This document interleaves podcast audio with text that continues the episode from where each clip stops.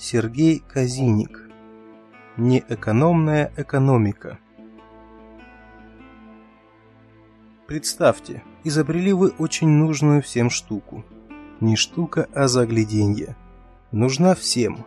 Для производства требуется гидропресс и два таджика. Сырье не стоит ничего, ибо является мусором и валяется под ногами. И вот вы решили облагодетельствовать человечество, для чего, опустошив копилку, приобрели этот самый пресс и наняли парочку гастробайтеров. Все готово к старту производства. Но тут выясняется, что производить прямо так ничего нельзя, а требуется государственная регистрация предприятия. В данном случае общество с ограниченной ответственностью как минимум. А иначе это будет не бизнес, а откровенная уголовка. Решив в своей деятельности руководствоваться какими угодно кодексами, кроме уголовного, вы запуск производства откладываете и приступаете к регистрационным действиям. По пути вылезает еще необходимость легализации равшанов и джумшутов, для чего надо порешать этот вопрос в миграционной службе.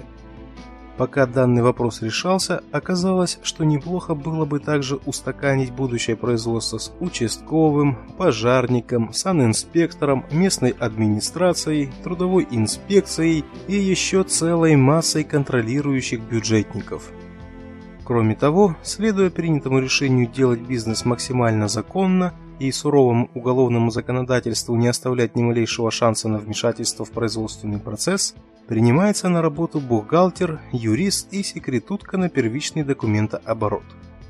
Эта троица белых воротничков будет паразитировать на теле мирового пролетариата, в данном случае представленного в виде двух работяг из Средней Азии, увеличивая себестоимость конечной единицы продукции. Денег внепланово потрачено караул сколько, и вам приходится отправляться в банк за кредитом где его охотно дают под залог свежекупленного пресса и квартиры, чему жена очень не рада. Но вот все готово, и бодрые гастробайтеры приступают к производству этой замечательной и нужной всем штуки.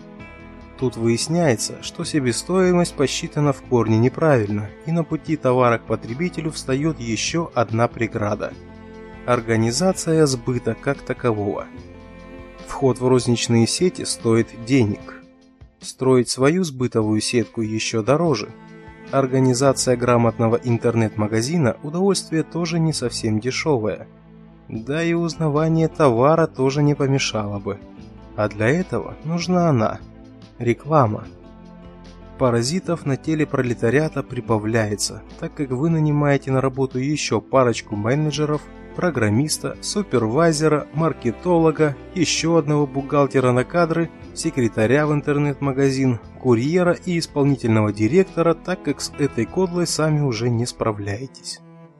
12 человек уже сели на шею двум бедным гастробайтерам, требуя зарплату существенно большую, чем у них самих, задирая вверх себестоимость столь всем нужной, но уже вовсе не дешевой штуки.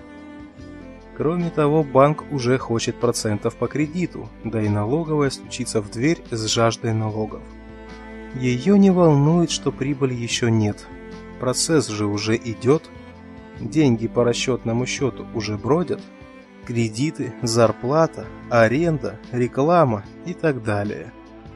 Короче, на момент полноценного выхода товара на рынок в каждом рубле его себестоимости всего 5 копеек приходится на непосредственное создание продукта, пресс и пролетариат, а 95 копеек – это уже вынужденно дутая себестоимость. А ведь еще вам бы хотелось и прибыль получить, иначе зачем бы все это затевалось? Отдельно акцентирую внимание, что соотношение 95 к 5 – это не метафора, не приукрашивание текста для красного словца, а суровые реалии современной экономики. Естественно, максимально усредненные. Например, вы давно были в продуктовом магазине. Сколько кило египетской картошки стоит, видели? А знаете цену от производителя этого нужного продукта в братском Египте? Сейчас я кого-то, наверное, убью цифрой. Рубль килограмм. Уже в наших родных деньгах. Это я совершенно компетентно заявляю. Для неинтересующихся ценой картошки, я слышал, есть такие люди. Могу сообщить голую, средневзвешенную себестоимость Porsche Cayenne. 6000 евро. Ну и всем будет чертовски интересно узнать честную стоимость строительства одного квадратного метра жилья в Москве. Что-то около 400 долларов под ключ. Это все в ценах 2010-2011 годов. Но это мы отвлеклись.